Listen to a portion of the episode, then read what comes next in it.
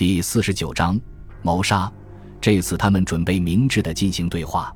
威廉准备提供的条件比他们所期望的更慷慨，不会有死刑，也不会有监禁。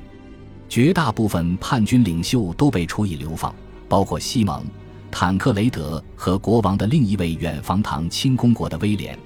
国王用西西里的船只把他们送往泰拉齐纳。有些人被迫去耶路撒冷朝圣。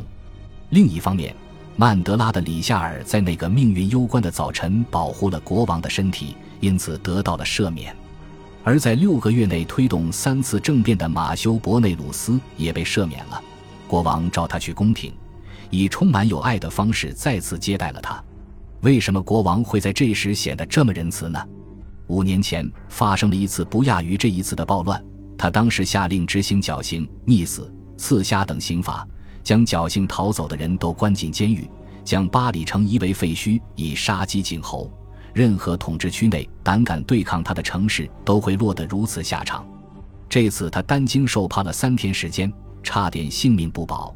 为什么他不在优待的流放之外再实施更严厉的处罚，还要张开双臂欢迎这些在西西里王国历史上最接近弄倒王座的叛乱分子呢？简单的说。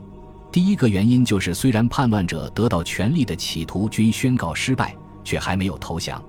卡卡莫城堡的地势易守难攻，防御坚固。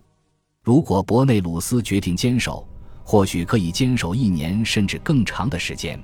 这对巴勒莫居民整体士气的影响难以评定，但是最近的封锁引发的恐慌说明影响或许会很严重。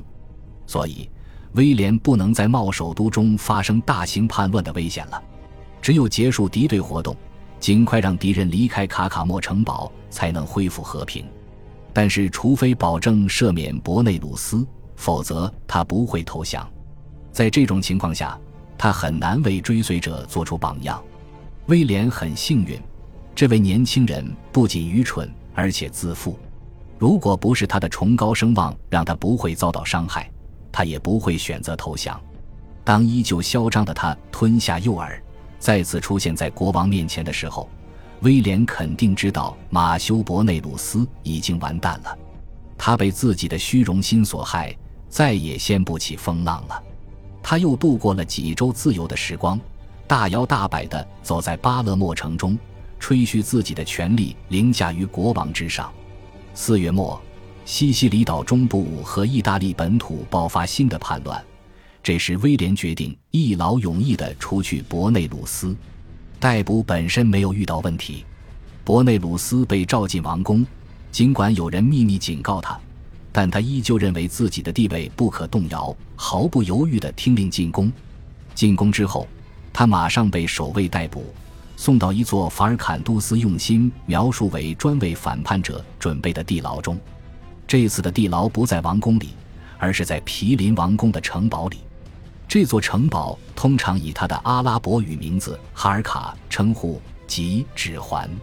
接下来只有象征性的市民骚乱。回到巴勒莫之后，博内鲁斯就致力于维护自己的形象。得知他被抓后，他在城里的代理者们急忙动员民众，想让民众起来示威，以表示支持博内鲁斯。但是市民无以示威，他们厌倦了骚乱和叛乱，没等示威开始就已经泄气了。王宫和哈尔卡城堡均有守卫严密控制，发生过一次组织不严的企图，起事者想烧掉大门，却被轻松镇压。法尔坎杜斯写道，在国王的支持者中，只有一位受害者被记录下来，那就是王宫内侍阿登努尔夫。他被伯内鲁斯的一位骑士刺死，叛军一方更为不幸，毕竟威廉的仁慈情绪已经过去了，落入他手里的人很少能逃过死刑或损毁身体的刑罚。伯内鲁斯本人被刺瞎，挑断脚筋，被扔在地牢之中，不久就死了。感谢您的收听，喜欢别忘了订阅加关注，主页有更多精彩内容。